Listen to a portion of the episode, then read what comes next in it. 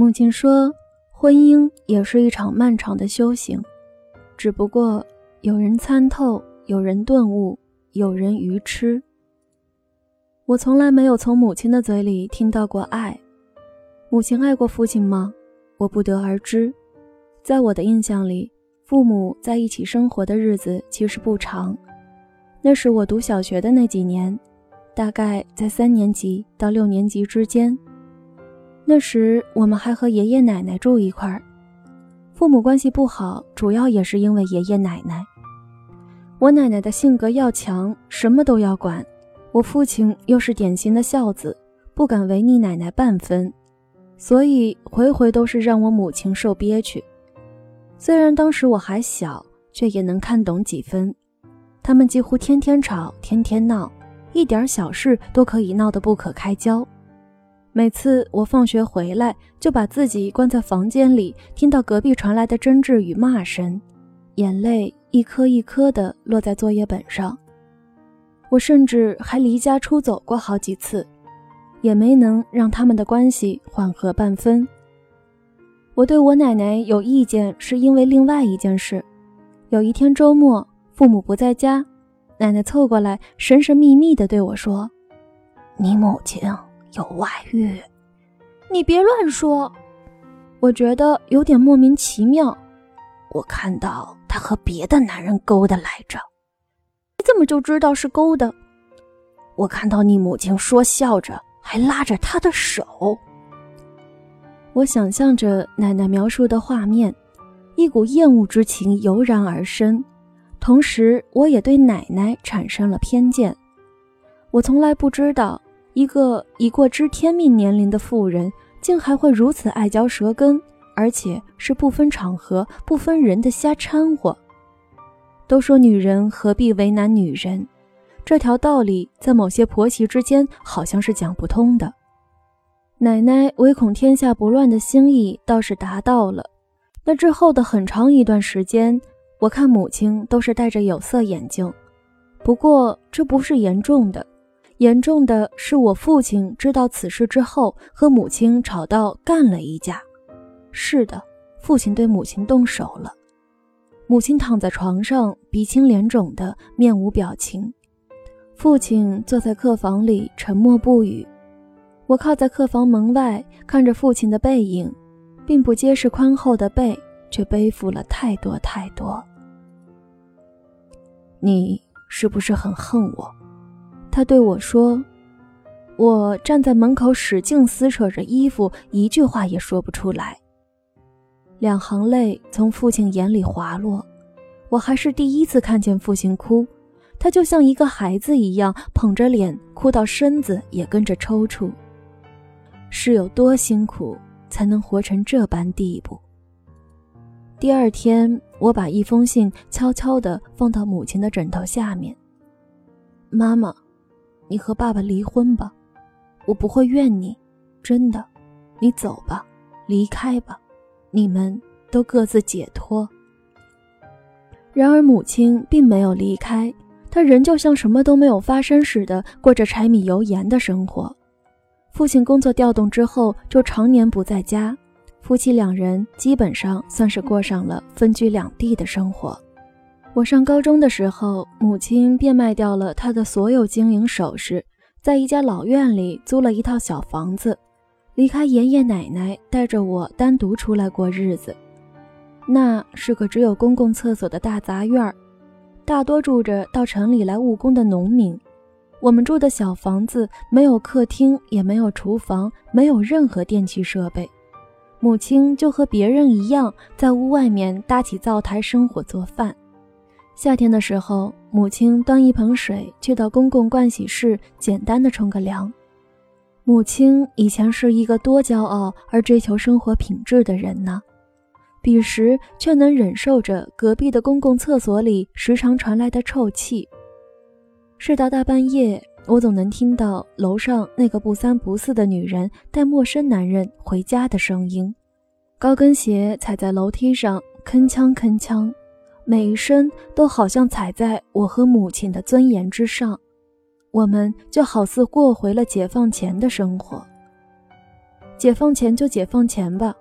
可是母亲的一再让步，并没有让我们过得安宁一点。高三的一个雨夜，我下了晚自习，骑自行车回家，还没进到大院儿，就听到了争吵声。我看见是母亲和我二姑在院子里开战了。楼上楼下的人都跑到阳台上来观望。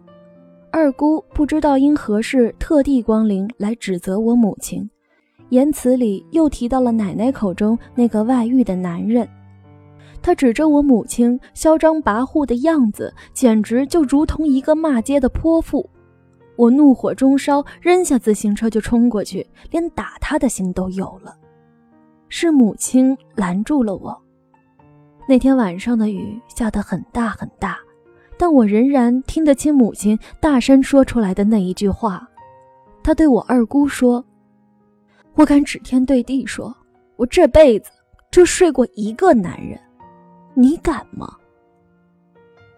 二姑当然不敢，因为我们都知道她背着她的丈夫干的那些事儿，而那些都在奶奶的睁一只眼闭一只眼之下。二姑走后，我和母亲躺在床上各揣心事。没有男人支撑的家庭，我们像是被遗弃的母女，被迫刚硬起来，只有自己保护自己。我问她为什么？为什么要十多年来如此隐忍，守着这座婚姻的坟墓，而不去选择另外一种生活？哪怕哪怕是跟着那个所谓的外遇的男人。母亲从抽屉里拿出了一本红皮书，那是父母的结婚证书，证书上是年轻时候的父母相互依偎着拍下的照片。一个风华正茂，一个意气风发，可这才多少年呢，就物是人非，好似熬了一个世纪。那一晚，母亲给我讲了一个故事。丽华的父亲是国企的老职工，退休后，丽华就顶父亲的班去国企上了班。单位领导的儿子对丽华穷追不舍，找人代笔写的情书一封接着一封。弄得丽华很尴尬。正当单位的同事都眼红丽华马上就要做领导的儿媳妇儿的时候，丽华和一个农民出身的青年在一起了。青年来自农村，是家里的大儿子，学习很好，本来可以继续读书的，因为家里实在太穷，他若继续读书就没法再供弟弟妹妹上学了。青年主动提出了退学赚钱养家。老师骑着二八自行车走老远的烂泥路到青年家劝说，觉得这孩子不读书可惜。青年流着泪，死活不愿去，并给父亲写了一封请愿书，以示以后即便后悔，也是他自己做的决定，绝不怨父母。于是十几岁的他顶了父亲的班，参加了工作。而父亲是家里唯一的一个工人。那时工人吃饭都是用粮票，在那个粮食紧缺的年代，粮票发放很有限。每月青年都把粮票省下来，偷偷夹到丽华工位上的本子里。他知道丽华身体不好，想着留给丽华买点有营养的东西。丽华开始并不知道这是谁在背后对她好。直到有次户外做工，丽华低血糖，忽然昏了过去，所有的人都围过来，只有青年扒开人群，背起丽华就往医院跑。结婚之前，青年带丽华回了家，青年家里穷的真的只剩四堵墙，他的母亲穿着到处是补丁的衣服，坐在一台破旧的织布机前，给丽华讲。青年曾经是如何当牛一般给别人耕地，又是如何用小小的身子把家里贱卖出去的死猪扛了回来。那一晚，丽华睡在阁楼的小床上，哭到深夜。第二天就和青年去领了证。丽华就是我的母亲。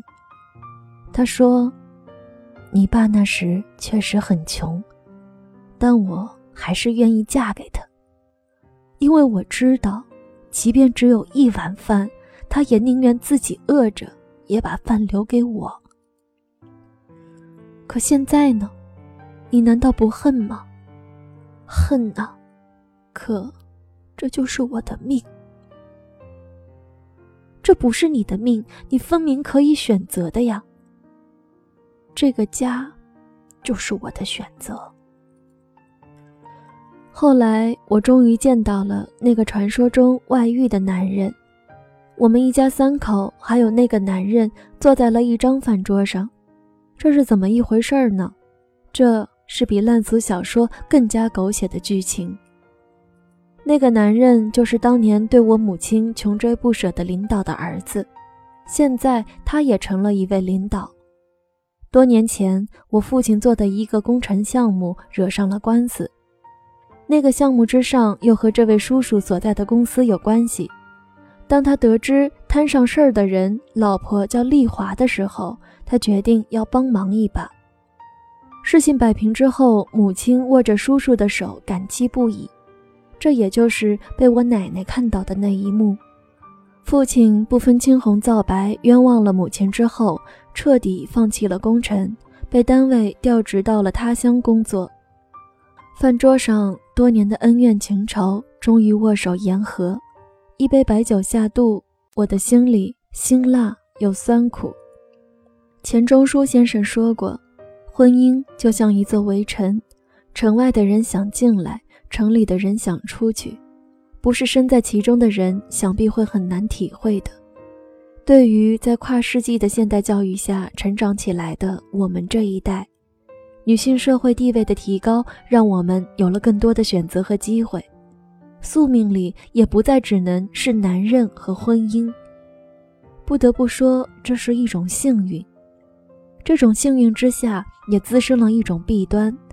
快节奏下的社会，很多两性关系却逐渐沦为了消费品。当我参加工作、远离家乡的时候，时常会接到父母打来的电话，他们会为了一起给我挑选一件衣服或包包，在电话那头争执个不停，而在电话这头的我却一句也插不上话来。我就那样安静地听着他们你一句我一语。从心底笑出了声来。或许这才是他们当年的样子吧。虽然一个容颜逐渐老去，一个背已悄然垂垂，中间错过了太多年，却总算修正了过来。母亲说，婚姻也是一场漫长的修行，只不过有人参透，有人顿悟，有人愚痴。母亲是哪一种呢？说是愚痴，她仿佛又早已参透。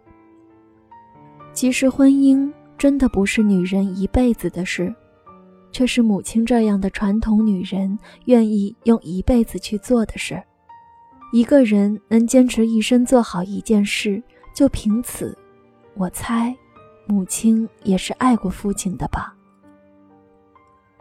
木星有首诗叫《从前慢》。我特别喜欢，说的，就是那个年代的他和他吧。从前慢，木星。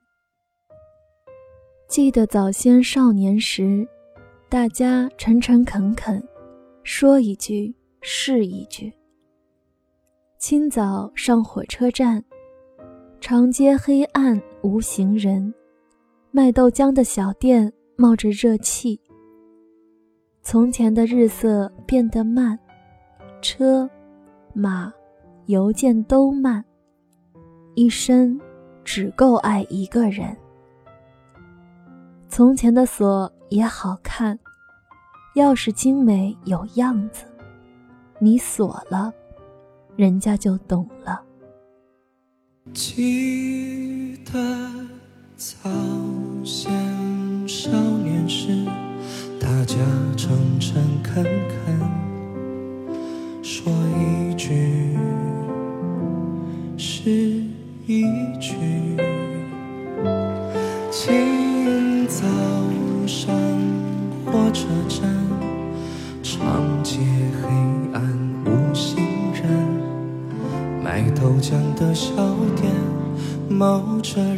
起。从前的日色变得慢，车马邮件都慢，一生只够爱一个人。从前的锁也好看，钥匙精没有样子，你锁了，人家就痛了。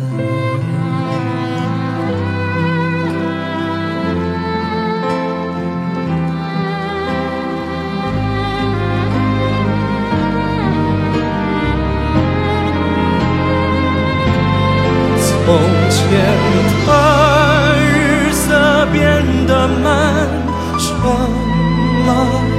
有钱都慢，一生只够爱一个人。从前的锁也好看，钥匙精没有样子，你锁了。人家就。